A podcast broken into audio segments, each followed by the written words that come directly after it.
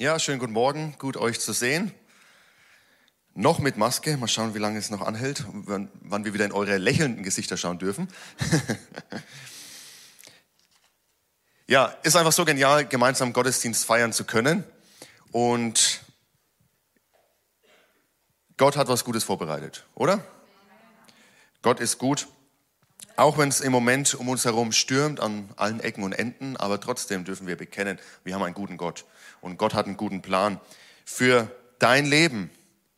Und diese Predigtserie, in der wir gerade sind, nämlich frei werden und frei bleiben, ist mir so ein Anliegen, weil Jesus Christus am Kreuz alles für uns erkauft hat. Er hat alles aus dem Weg geräumt, was, im Weg, was uns im Weg stand, um ein Leben in Freiheit zu genießen und ein Leben in Freiheit zu leben. Aber so manchmal lassen wir uns eben zurückziehen wieder in das Alte. Ja, es gibt immer wieder so Fallen in unserem Alltag und ich denke, ich bin nicht der Einzige, dem es so geht, sondern sicherlich auch bei euch. Ja, unser altes Ägypten, also diese Herrschaft von Sünde, Tod, ja, des Teufels, ist eigentlich gebrochen in Jesu Namen. Und wenn wir Jesus nachfolgen, ist es auch unsere Realität. Aber manchmal stehen wir doch mit einem Fuß wieder in Ägypten. Manchmal zieht es uns wieder nach Ägypten. Und es ist so faszinierend, dass wenn wir nicht aktiv Jesus suchen, dann zieht es uns automatisch ins Alte wieder zurück, weil unser Fleisch, das ist das, was die Bibel dazu verwendet, dieses Wort. Ja, das Fleisch ist das, was unter der sündigen Natur ist. Es versucht immer wieder uns in unser Ägypten zu drängen. Aber ich möchte einfach sehen, für euch und für mich auch, dass wir immer mehr lernen, in dieser Freiheit, die Jesus für uns erkauft hat, auch zu bleiben. Ja, es ist eine Sache, frei zu werden, aber es ist eine Sache, eine andere Sache, auch frei zu bleiben, jeden Tag in dieser Freiheit zu leben. Und damit haben wir uns in den letzten Wochen schon beschäftigt. Ich werde diese Predigtserie nächste Woche abschließen, aber das Thema wird uns weiterhin begleiten, weil es tägliches Thema für uns ist. Und heute möchte ich mich mit einer weiteren Falle beschäftigen, die uns schnell nach Ägypten bringen kann oder wieder zurück nach Ägypten bringen kann. Und jetzt, wenn du heute im Gottesdienst bist und sagst dir, Mensch, heute habe ich mich mal wieder aufgerafft und ach, jetzt geht es auch noch um Geld. Ja? Da komme ich schon mal in die Kirche ja, und dann predigen sie über Geld. Das war ja klar. Ja, letztlich wollen sie doch nur mein Geld. Ne? Nein, aber in unserem Alltag dreht sich doch alles ständig um Geld. Ja, wir checken, wie viel haben wir noch auf dem Bankkonto, wie viel verdiene ich, wie viel habe ich noch übrig, wie viel kann ich ausgeben, wie schnell steigen die Preise. Also in unserem Alltag dreht sich doch ständig alles ums Geld. Also wäre es doch fahrlässig, das aus unserem Gemeinde, aus unserem christlichen Leben auszuschließen und nicht über Geld zu sprechen. Denn Geld kann uns eben auch, kann so, ein, so eine Stolperfalle sein, um wieder in Ägypten zu landen, ehe wir uns versehen. Und so können wir nicht über Freiheit sprechen und Geld ganz verschweigen. Man könnte da auch eine ganze Predigtreihe allein darüber machen, aber das tue ich nicht, keine Sorge. Ja, ich lasse es erstmal bei heute. In 1. Timotheus 6,10, da schreibt der Apostel Paulus, denn die Liebe zum Geld ist eine Wurzel, aus der alles nur erdenkliche Böse hervorwächst. Schon manche sind vom Glauben abgeirrt, weil sie der Geldgier verfallen sind und haben dadurch bitteres Leid über sich gebracht. Was er hier sagt, ist nichts anderes als Menschen, die schon die Freiheit in Christus erlebt haben, sind durch Geld wieder in das alte Leben gefallen. Und das möchte ich für euch nicht und das möchte ich für mich nicht erleben. Und deshalb mache ich dieses Thema auch heute mal, auch wenn man sagt, über Geld spricht man nicht, das hat man. Oder auch nicht. Oder wie Gerhard Uhlenbruck sagt, Geld nennt man heute Knete, weil man damit jeden weich bekommt. Oder Oscar Wilde hat, soll gesagt haben, als ich klein war, glaubte ich, Geld sei das Wichtigste im Leben. Heute, da ich alt bin, weiß ich, es stimmt. Ja, also paar Zitate zum Thema Geld. Tatsächlich ist in der Bibel, dreht sich ganz vieles um Geld. Also wenn ihr das Neue Testament aufschlagt, Jesus spricht sehr viel über Geld. Circa 2350 Sätze in der Bibel beziehen sich auf den Umgang mit Geld und Besitz. Viele Gleichnisse von Jesus handeln von Geld und Besitz. Und Gott möchte uns versorgen, auch finanziell. Was sich daraus falsch entwickelt hat, also eine falsche Lehre, ist das sogenannte Wohlstandsevangelium. Ich weiß nicht, ob ihr davon schon mal gehört habt. So nach dem Motto, glaub an Jesus und du wirst reich. Glaub an Jesus und alle deine Träume werden wahr. Glaub an Jesus und dein Bankkonto wird sich füllen und du wirst das Haus dir endlich leisten können, was du schon immer wolltest. Das ist Wohlstandsevangelium. Die Bibel sagt uns was anderes. Das ist nicht das, was ich heute predigen werde. Wenn Gott dich so gesegnet hat in diesem Bereich, dass du ein schönes Haus hast, dann freu dich daran. Ja, wenn du keine finanziellen Sorgen hast, dann freu dich daran. Aber auch wenn du durch eine finanziell schwere Zeit geht, heißt es nicht, dass Gott dich vergessen hat. Sondern Gott ist an deiner Seite. Auch wenn du in einer kleinen ein, zwei, drei Zimmerwohnung wohnst, heißt es nicht, dass Gott dich vergessen hat. Sondern Gott ist an deiner Seite. Also, wie können wir mit Geld umgehen und trotzdem frei bleiben? Das ist die Frage, die ich heute mit euch gemeinsam anschauen möchte. Und ich bete nochmal. Herr Jesus, ich danke dir für dein Wort. Und ich danke dir für die Freiheit, die du für uns erkauft hast. Du hast den Weg frei gemacht. Du hast die Last der Sünde getragen. Du hast unsere Schuld getragen. Du hast uns aus unserem Ägypten herausgeführt. Und so bitte ich dich, dass du uns hilfst, frei zu bleiben, auch im Bereich Finanzen, Geld, Besitz. Herr, ich bitte dich, dass du jetzt durch uns sprichst, durch dein Wort. Öffne unsere Herzen, beweg unsere Herzen, verändere uns, Heiliger Geist. Amen. Auch wenn ihr zu Hause zugeschaltet habt, schön, dass ihr mit dabei seid. Einige sind nämlich in Quarantäne. Ihr merkt, die Zahlen gehen ja nochmal hoch. Das heißt, viele sind auch daheim. Ich hoffe, ihr langweilt euch noch nicht, ja, sondern freue mich, dass ihr auch hier mit eingeschaltet habt. Wir gehen mal in Markus Kapitel 14, die Verse 3 bis 9. Markus Evangelium Kapitel 14, die Verse 3 bis 9. Da heißt es, Jesus war in Bethanien bei Simon dem Aussätzigen zu Gast. Während der Mahlzeit kam eine Frau mit einem Alabastergefäß voll echtem, kostbarem Nadenöl. Sie zerbrach das Gefäß und goss Jesus das Öl über den Kopf. Einige der Anwesenden waren empört. Was soll das, dieses Öl so zu verschwenden? Sagten sie zueinander. Man hätte es für mehr als 300 Denare verkaufen und das Geld den Armen geben können. Und sie machten der Frau heftige Vorwürfe. Aber Jesus sagte, lasst sie. Warum macht ihr es der Frau so schwer? Sie hat ein gutes Werk an mir getan. Arme wird es immer bei euch geben und ihr könnt euch, ihr könnt ihnen Gutes tun, so oft ihr wollt. Mich aber habt ihr nicht mehr lange bei euch. Sie hat getan, was sie konnte. Sie hat meinen Körper im Voraus für mein Begräbnis gesalbt. Ich sage euch, überall in der Welt, wo man das Evangelium verkünden wird, wird man sich auch an sie erinnern und von dem reden, was sie getan hat. Das hat sich erfüllt. Wir sprechen heute noch, 2000 Jahre später, über diese Frau, von der wir nicht genau wissen, wer sie ist. Vielleicht war es Maria, die Schwester von Martha, von denen wir auch lesen, wenn es um Lazarus geht. Aber genau wissen wir nicht, wer diese Frau ist, aber wir sehen was über ihr Herz. Wir erfahren was über ihre Herzenseinstellung. Denn als Jesus bei Simon zu Gast ist, kommt sie auf ihn zu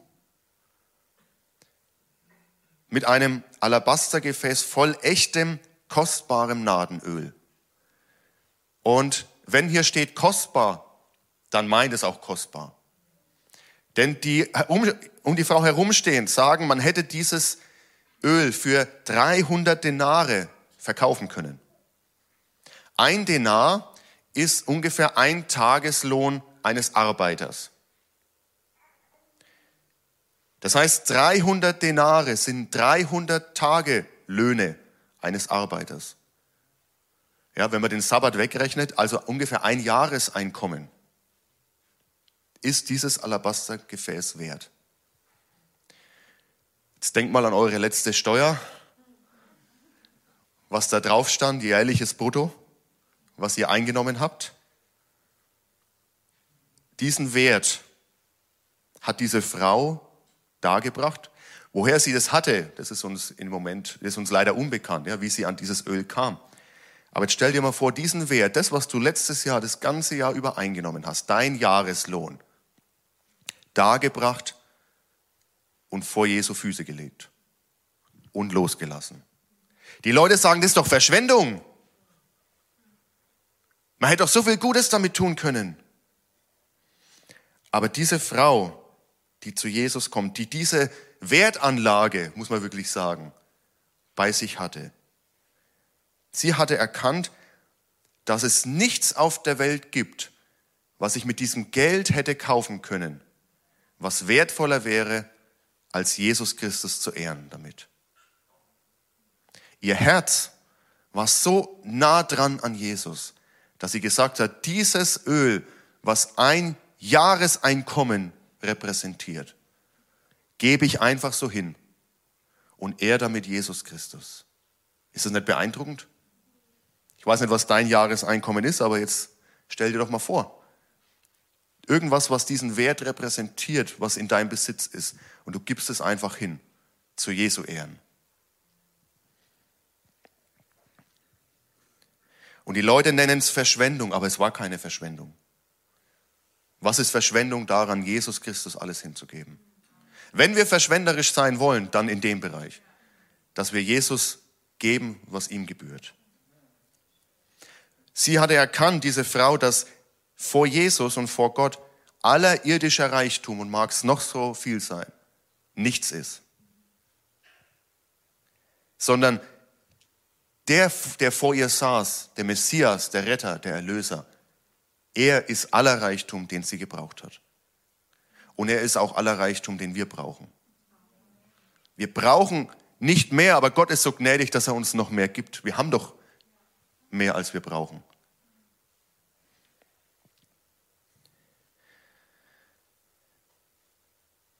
Jetzt ist es ja so, wenn wir als Christen über Geld reden, dann bekommen viele schnell beklemmende Gefühle, ja, weil sie denken, okay, die wollen ja doch nur an mein Geld, die wollen ja doch nur meine Sachen, irgendwas von mir bekommen. Aber Jesus geht es überhaupt nicht darum. Jesus geht es nicht um dein Geld. Jesus will nicht dein Geld. Jesus will dein Herz. Aber wenn dein Herz am Geld hängt, dann ist es eben nicht frei für ihn. Ja, Jesus will nicht dein Geld, er will dein Herz. Aber wenn dein Herz am Geld hängt, dann muss er da was dran tun. Weil solange dein Geld am Herz oder an deinem Besitz oder wo auch immer dran hängt, ist es nicht frei für ihn. Und er kann diese Freiheit, die er für uns erkauft hat, nicht uns zugutekommen lassen. In Lukas Vers, äh, Kapitel 18, da lesen wir eine interessante Begegnung, denn ein junger Mann kommt zu Jesus und fragt ihn, wie, komm, wie bekomme ich das ewige Leben? Ist auch heutzutage eine Frage. Ja? Wie komme ich in den Himmel? Wie bekomme ich das ewige Leben? Und Jesus sagt, naja, du kennst doch die Gebote und ne, erzählt sie auf. Und der junge Mann sagt, ja, das habe ich alles seit Jugend an, habe ich das befolgt. Sagt Jesus, sehr gut. In Vers 22, aber eines fehlt dir noch. Verkaufe alles, was du hast und verteile den Erlös an die Armen und du wirst einen Schatz im Himmel haben. Und dann komm und folge mir nach. Der Mann wurde sehr traurig, als er das hörte, denn er hatte ein großes Vermögen. Hier ist ein deutlicher Unterschied zwischen der Frau, von der wir gerade gelesen haben, und diesem jungen Mann, der zu Jesus kommt. Die Frau hatte begriffen, dass mehr als Jesus Christus, mehr Reichtum ist gar nicht möglich. Der Mann war reich, er steht vor Jesus, er steht vor dem Erlöser, er steht vor dem Messias. Und für ihn geht es in diesem Moment um die Frage des ewigen Lebens, ja oder nein. Und er entscheidet sich für den Besitz, für sein Vermögen gegen Jesus. Das ist eine tragische Geschichte eigentlich, die wir hier lesen. Sein Herz hing an seinem Schatz. Aber nicht an dem Schatz im Himmel, sondern auf seinem, an seinem irdischen Schatz. Und sein Herz war nicht frei, Jesus anzunehmen. Jesus ging es auch bei diesem Mann nicht um sein Geld. Es ging ihm um sein Herz. Und dieser junge Mann hatte leider nicht erkannt, dass er, indem er sein Herz an das Geld und an sein Vermögen gehängt hat, genau das erste Gebot gebrochen hat. Du sollst keine anderen Götter neben mir haben. Sein Gott war sein Vermögen. Und Jesus macht hier einen Punkt deutlich, denn für diesen armen, für diesen jungen Mann, der eigentlich arm ist, nämlich geistlich arm, seine Zukunft war nicht das ewige Leben, das er sich so gewünscht hatte. Und Jesus macht deutlich, lieber arm ins Reich Gottes eingehen, als reich verloren gehen. lieber arm ins Reich Gottes eingehen, als reich verloren gehen. Gott will uns ja nicht ärgern, wenn er sagt, oder diesen jungen Mann, er wollte ihn nicht ärgern, indem er sagt, verkaufe alles und gib's hin, sondern er wollte ihm etwas aufzeigen, nämlich er wollte ihm einen, einen Herzcheck bei ihm machen. Ja, weiß nicht, ob ihr letztens mal beim Kardiologen wart, habt einen Herzcheck machen lassen. Jesus hat einen Herzcheck bei diesem jungen Mann getan. Und eigentlich hätte es ihm zeigen sollen, das stimmt. Mein Herz hängt an anderen Dingen. Ich habe andere Götzen in meinem Leben. Jesus, vergib mir. Nimm mich an. Aber leider hat er sich anders entschieden. Und deshalb kann es auch manchmal bedeuten, dass Gott uns Dinge nimmt, die uns so wertvoll sind, damit unser Herz frei wird, ihn anzunehmen. Wir sollen uns Schätze im Himmel sammeln. Matthäus 6, 19 bis 21. Da heißt es, sammelt euch keine Reichtümer hier auf der Erde, wo Motten und Rost sie zerfressen und wo Diebe einbrechen und sie stehlen oder Kriege uns unser Vermögen nehmen, unseren Besitz oder die Inflation unseren, ja, unser Bankkonto leer macht. Sammelt euch stattdessen Reichtümer im Himmel, wo weder Motten noch Rost sie zerfressen und wo auch keine Diebe einbrechen und sie stehlen. Denn wo dein Reichtum ist, da wird auch dein Herz sein. Und da möchte ich euch heute ermutigen, lasst uns einen Herzcheck machen. Wo hängt unser Herz? Wem gehört unser Herz? Denn da, wo unser Herz ist, da ist auch unser Dienst. Da ist unsere Unterordnung, da ist unsere Ergebenheit. In Matthäus 6, 24, da macht Jesus deutlich, ihr könnt nicht Gott dienen und zugleich dem Mammon. Eine sehr bekannte Stelle. Mammon, dieser Begriff ist ja sehr interessant. Er sagt hier nicht Geld, sondern er sagt Mammon. Was dahinter steckt, ist zwar Geld und Reichtum und Besitz, aber hinter diesem Begriff Mammon verbergt sich das, worauf ich meine Sicherheit baue, das, worauf ich mich verlasse. Was ist deine Sicherheit? Was ist unsere Sicherheit? Ist es, sind es unsere Versicherungen, die wir abgeschlossen haben? Ist es deine Lebensversicherung? Ja, dein deine Immobilie fürs Alter, die du aufgebaut hast, dein, ja, dein Bankkonto, dein, deine Ersparnisse, dein eigenes Haus, keine Ahnung, ja, Wertpapiere. Was ist deine Sicherheit? Worauf stehst du? Was ist dein Fundament? Wenn die Antwort nicht ist, Gott ist mein Fundament, er ist mein Fels, dann ist es Mammon in deinem Leben. Wenn du sagst, ich habe Geld und ich habe auch viel Geld, aber daran hängt mein Herz nicht, dann ist es kein Mammon. Du kannst auch wenig Geld haben und das kann dein Mammon sein. Ja, wenn deine Gedanken nur ums Geld sich drehen und du nur fixiert bist auf Geld und selbst wenn du wenig hast, kann es dein Mammon sein. Also Mammon heißt nicht, dass du nur, dass es nur um Reichtum geht, sondern die Frage ist, was ist deine Sicherheit? Worauf stehst du? Und wer dem Geld dient, der dient eben nicht mehr Gott. Und wer Gott nicht mehr dient, der lebt nicht mehr in seiner Freiheit, die er für uns erkauft hat. Und das ist doch, was wir wollen. Wir wollen doch in seiner Freiheit bleiben. Wenn wir Christus erkannt haben, dann möchten wir doch diese Freiheit, die er für uns erkauft hat, auch leben. Und deshalb habe ich dieses Mal wieder Punkte für uns zum Mitnehmen. Wenn ihr was zum Schreiben habt, dann schreibt mit Punkte zum Mitnehmen. Wie können wir mit Geld, mit Besitz so umgehen, dass wir frei bleiben können? Der erste Punkt ist der, sei klug im Umgang mit Geld. Sei klug im Umgang mit Geld. Und da habe ich einfach mal ein paar praktische Dinge mir notiert. Das eine ist, Einnahmen und Ausgaben im Blick behalten. Also wer ständig mehr ausgibt, als er einnimmt, wird irgendwann ein Problem haben. Also behalte deine Einnahmen und deine Ausgaben im Blick. Gib weniger aus, als du einnimmst. Ganz einfaches Prinzip. Ja, dafür brauche ich nicht in die Kirche kommen. Aber wenn es so einfach wäre in unserem Leben, dann hätte man nicht so viele Schulden auf dieser Welt. Und das ist mein zweiter Punkt, Schulden vermeiden. Also die wenigsten können sich ein Haus Cash kaufen, das ist klar. Also bei größeren Ausgaben, manchmal kommt man um Schulden nicht herum. Aber deswegen sage ich Schulden vermeiden. Wo immer möglich, vermeide Schulden. In Sprüche 22, Vers 7, da heißt es, der Reiche herrscht über die Armen und wer borgt, ist des Gläubigers Knecht. Wer Schulden hat, ist abhängig vom Gläubiger. Und es ist so einfach heutzutage, mehr zu kaufen oder mit Dinge zu kaufen mit Geld, das dir gar nicht gehört, wie niemals zuvor. Kreditkarten, Kreditkarten überziehen, Ratenkauf, selbst wenn es 0% Finanzierung ist. Du kaufst dir Dinge, die du dir noch gar nicht leisten kannst, mit Geld, was dir nicht gehört. Also lasst uns Schulden vermeiden. Investitionen auf unterschiedliche Risiken verteilen. Weiß nicht, ob jemand Investments macht. In Prediger, also Prediger wusste das schon im Alten Testament. Da heißt es nämlich, teile aus unter sieben und unter acht, denn du weißt nicht, was für Unglück auf Erden kommen wird. Also verteil dein Investment auf unterschiedliche Schultern. Ja, nur auf eine Aktie zu setzen. Ich bin jetzt kein Finanzexperte, also bitte nagelt mich nicht fest, aber ich behaupte jetzt mal, nur auf eine Aktie zu setzen, wenn die abschmiert, ja, dann war's das. Ja. Vermögen, wenn du was übrig hast, auf unterschiedliche Schultern verteilen. Nächster Punkt, im Umgang, im klugen Umgang mit Geld, sei fleißig.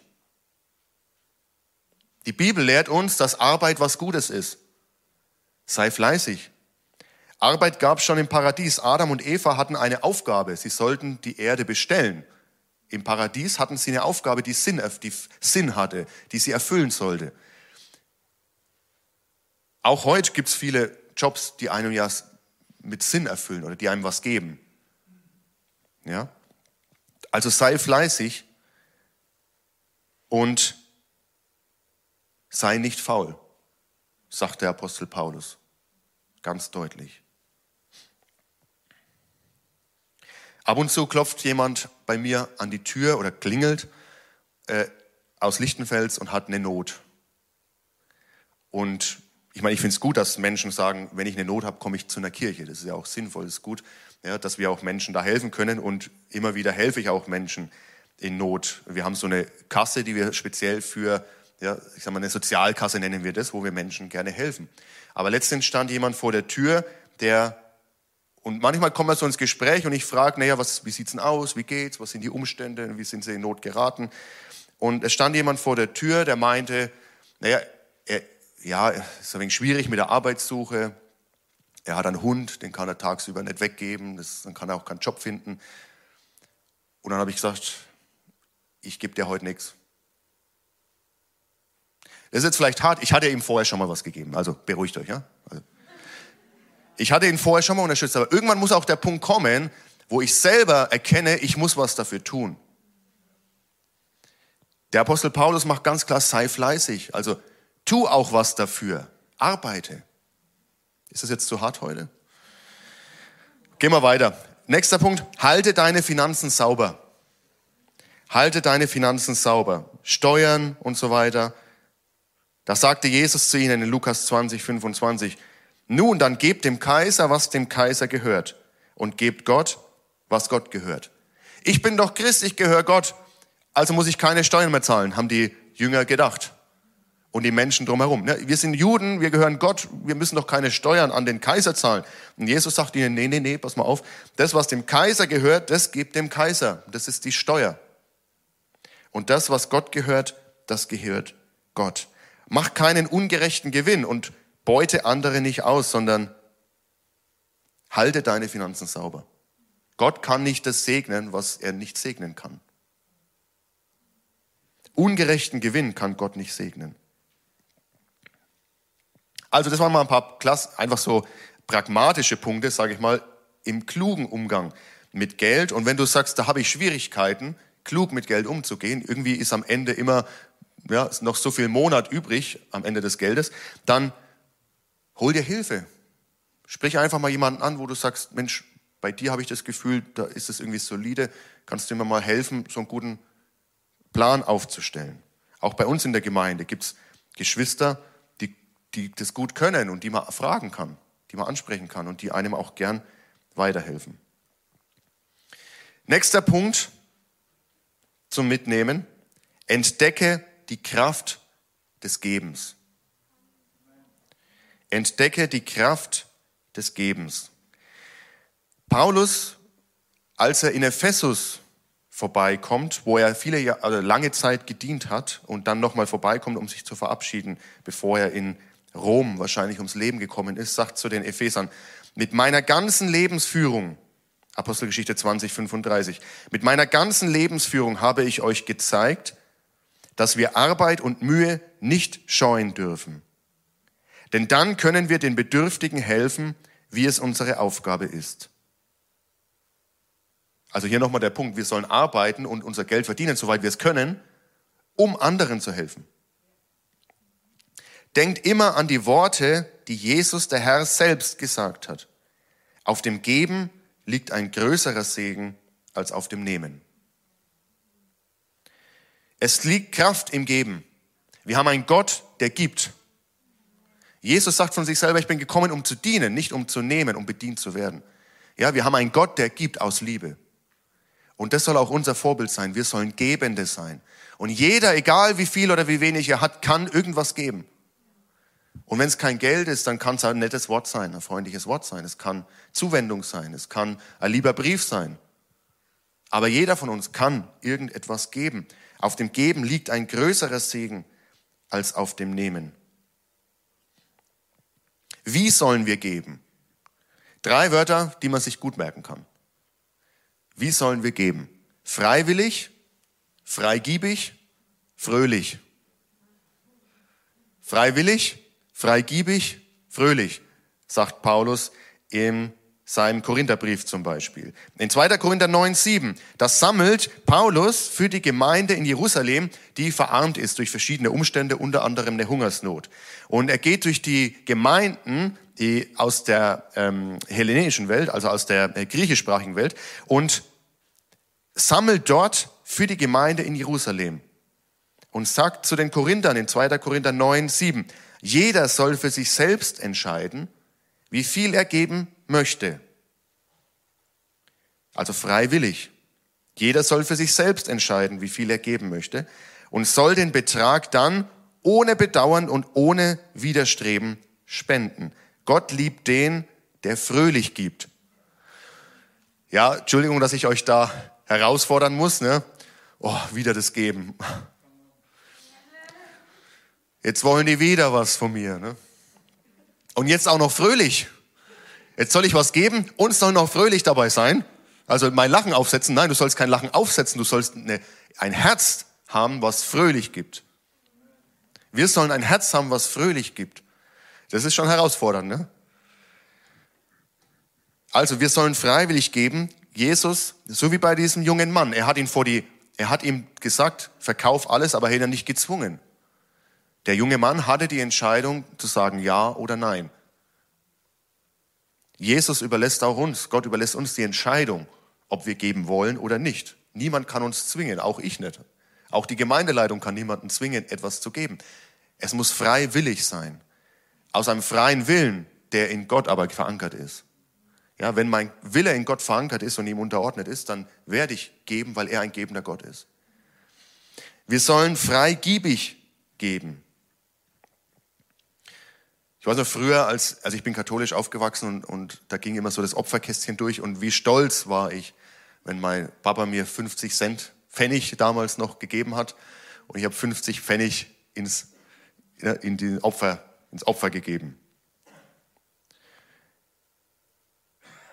Also das ist keine Freigiebigkeit ne, damals gewesen. In Lukas 21, 1 bis 4, das sagt Jesus zu seinen Jüngern, die um ihn rumstehen, die stehen im Tempel und er beobachtet, müsst ihr euch mal vorstellen, er beobachtet die Leute, die in den Opferkasten was reinwerfen. Ne? Also wir machen es ja heutzutage so, wir nehmen das Geld, ne, was wir opfern, dann versuchen wir das irgendwie ganz heimlich, so dass keiner sieht, was wir geben und so weiter, ne, irgendwie da reinzugeben. Aber Jesus steht da und schaut, was die Leute reinwerfen. Unser Herr, unser Messias. Ganz schön frech. Und er schaut zum Opferkasten und sah, wie die reichen Leute ihre Gaben hineinwarfen.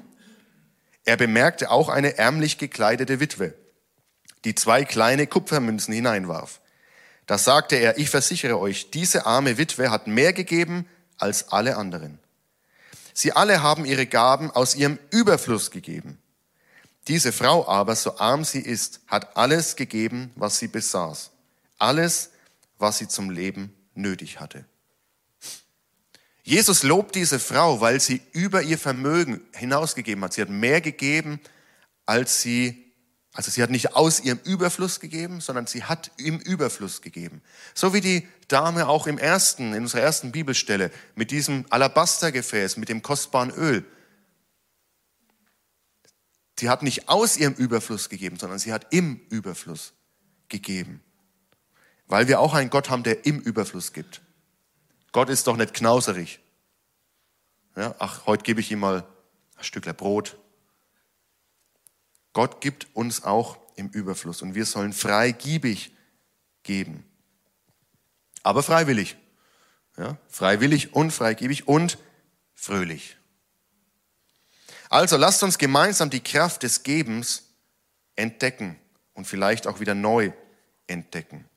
Ich, ein interessantes äh, Zitat, was mir da immer kommt aus meiner Bibelschulzeit, ich lese es erstmal auf Englisch, weil es da irgendwie gut klingt und gut rüberkommt und dann versuche ich es auf Deutsch zu übersetzen.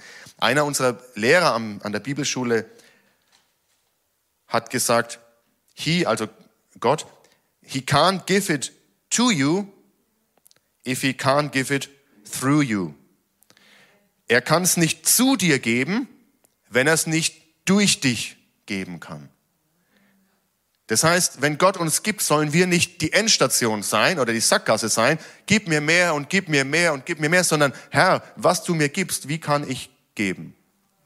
Wir sollen eine Durchgangsstation sein, nicht die Endstation, für seinen Segen und für seine Gaben. Gott gibt uns Gaben, damit wir dienen und zwar reichlich dienen. Auch im finanziellen Bereich ist es so und auch im Besitz. Gott kann uns nichts geben, was er nicht durch uns auch anderen zur Verfügung stellen kann. Also lasst uns gemeinsam die Kraft des Gebens neu entdecken. Seid ihr noch mit dabei oder habe ich euch schon abgehängt? Dritter Punkt, lerne zufrieden zu sein. Lerne zufrieden zu sein. In Philippa 4, die Verse 11 bis 13, da schreibt Paulus, ich sage das nicht etwa wegen der Entbehrungen, die ich zu ertragen hatte, denn ich habe gelernt, in jeder Lebenslage zufrieden zu sein. Ich weiß, was es heißt, sich einschränken zu müssen und ich weiß, wie es ist, wenn alles im Überfluss zur Verfügung steht. Mit allem bin ich voll und ganz vertraut. Satt zu sein und zu hungern. Überfluss zu haben und Entbehrungen zu ertragen. Nichts ist mir unmöglich, weil der, der bei mir ist, mich stark macht. Paulus kannte alles. Paulus hatte tolle Zeiten, in denen es ihm gut ging, und er hatte richtig harte Zeiten, in denen er hungern musste, sagt er.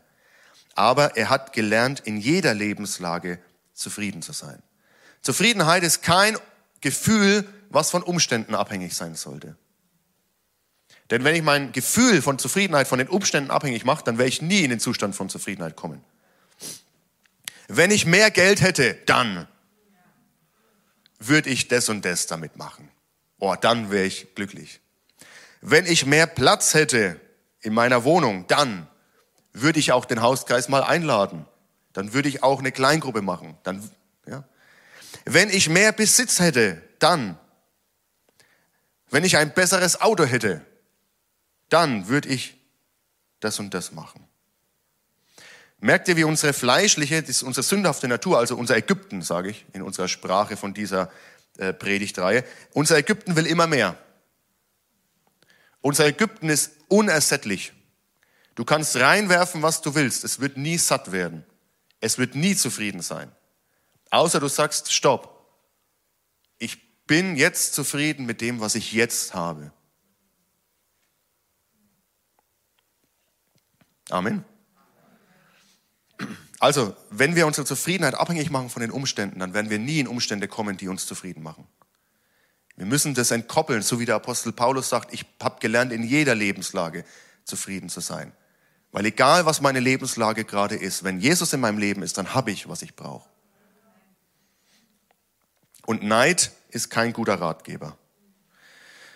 Da muss ich euch mal in mein Herz mit reinschauen lassen. Ich weiß nicht, wie es euch geht, aber wenn ich äh, spazieren gehe, zum Beispiel mit unserem Kleinen, und ich laufe so durch die Neubaugebiete, dann denke ich mir auch manchmal, ach Mensch, das ist ein schönes Häuschen.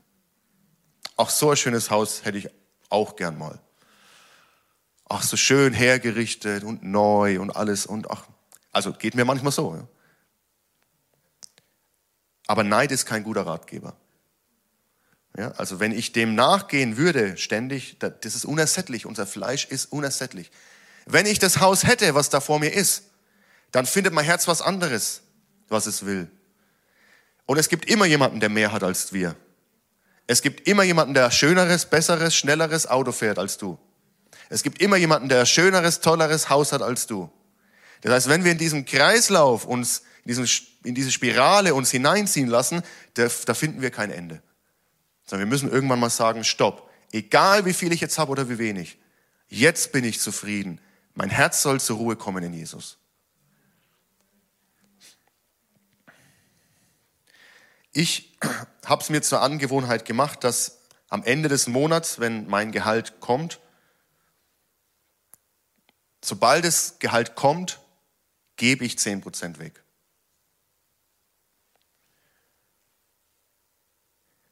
Ja, also sobald es kommt, gebe ich 10% weg. Das heißt, ich warte nicht bis zum, e, bis zum ja, Ende des Geldes und sage dann, okay, was habe ich jetzt noch übrig, sondern ich will am Anfang, wenn das Geld da ist, eine Entscheidung treffen und ich mache das nicht per, also der Rudi, unser Kassier, sitzt da, ja, ich mache das nicht per äh, Lastschrift oder wie sagt man, Dauerauftrag, sondern ich will jeden Monat bewusst Geld geben. Ich will jeden Monat bewusst geben.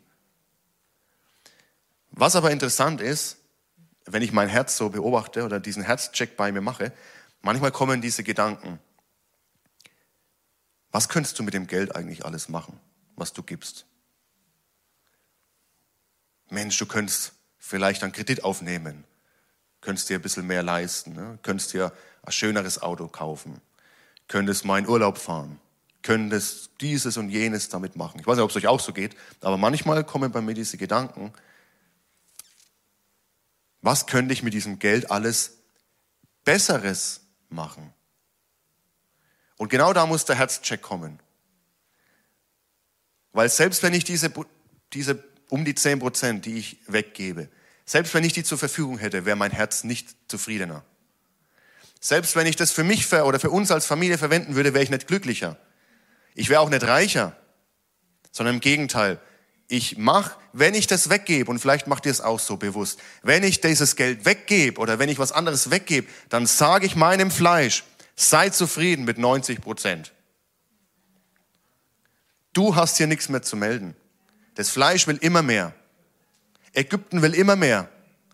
Und hier macht ihr, wenn ihr dieses, diese Kraft des Gebens entdeckt und das konsequent macht, dann sagt ihr eurem Fleisch, was unter der sündigen Natur ist, nein, du hast hier nichts mehr zu melden. Meine Finanzen, mein ganzes Leben gehört Gott. Auch mein Bankkonto. Auch mein Geldbeutel. Sorry, ist heute keine leichte Message, aber wir wollen ja lernen, in Freiheit zu bleiben. Und wenn mich das Fleisch bestimmt in meinem, und wenn das Fleisch mein Geldbeutel bestimmt, bin ich nicht frei. Also lasst uns lernen, mit dem zufrieden zu sein, was wir haben. Und lasst uns unserem Fleisch sagen, stopp. Das, was Gott mir gegeben hat, reicht. Und ich kann sogar noch was weitergeben. Und Punkt 4, erinnere dich, erinnere dich daran, dass alles, was du hast, Gott gehört. Alles, was wir haben, gehört Gott. Nicht der Teil, den du in Opferkasten wirfst, gehört Gott, sondern alles, was du hast, gehört Gott. Und ich komme damit zum Ende. Das äh, Lobpreisteam kann schon nach vorne kommen. Und ich möchte noch eine kurze Geschichte zum Abschluss vorlesen. Ein Perlenhändler hat die Möglichkeit, die schönste und reinste Perle zu erwerben, die er je gesehen hat. Der Verkäufer verlangt allerdings, dass er alles dafür einsetzt, was er besitzt. So geht er zur Bank und hebt alle seine Ersparnisse ab, verkauft seine Immobilien, seine Wertpapiere und seine Altersvorsorge, sogar sein Auto gibt er in Zahlung. Er gibt sein gesamtes Vermögen. Schließlich ist der Handel perfekt. Er bekommt die Perle. Doch gerade als er den Laden verlassen will, ruft ihn der Verkäufer zurück. Der Kunde erschrickt. Doch der Schreck ist unbegründet. Der Verkäufer möchte ihm sein Geld, sein Haus, sein Auto alles wieder zurückgeben. Er sagt zu ihm, nutzen Sie dieses Vermögen, aber erinnern Sie sich immer daran, dass es mir gehört. Und von Zeit zu Zeit kann es passieren, dass ich mal Ihr Auto brauche, um es jemandem auszuleihen, der keinen Wagen besitzt oder dessen Wagen kaputt ist. Und es kann auch sein, dass ich Ihr Haus für jemanden benötige, der ein Dach über dem Kopf braucht. Ich setze mich dann immer mal wieder mit Ihnen in Verbindung.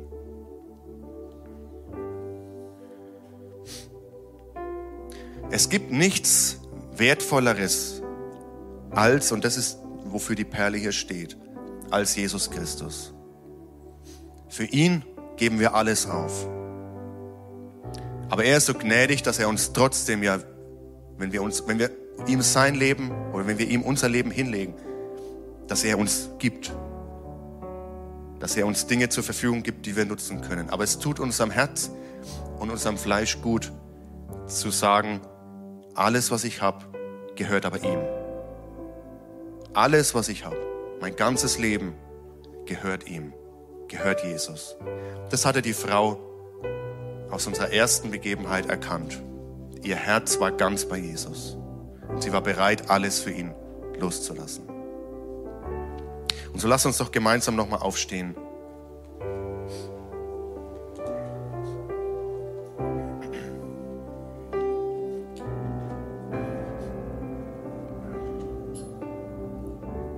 Lass uns doch einen kurzen Moment nehmen, wo wir diesen, wo wir Jesus einladen und den Heiligen Geist einladen, diesen Herzcheck bei uns durchzuführen.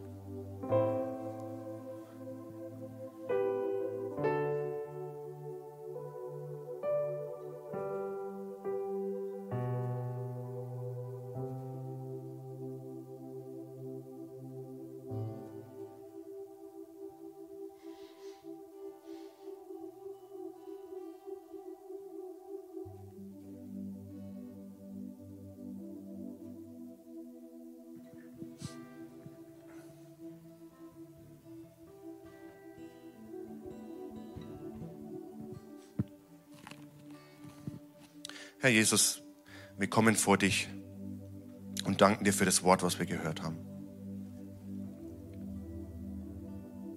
Herr, wir stehen vor dir und wir wollen dir sagen, Herr, alles soll dir gehören. In dir ist unser Reichtum. Und wir bitten dich, dass du unser Herz jetzt prüfst, wo es, gehör, wo es hingehört, wo unser Herz gerade dran hängt. Hängt es an dir oder hängt es an Dingen, Hängt es an dir oder hängt es an Geld, an Finanzen, an anderen Sicherheiten, an Besitz? Heiliger Geist, du darfst uns heute überprüfen. Denn du meinst es gut mit uns, Jesus. Du willst, dass wir die Ewigkeit mit dir verbringen können. Und wir wollen lieber, oder ich will lieber arm in dein Reich eingehen, als reich verloren gehen. Alle Ehre sei dir, Jesus. Du bist auf dem Thron. Es gibt keinen größeren Reichtum als in dir, Herr. Und so preisen wir dich und ehren dich.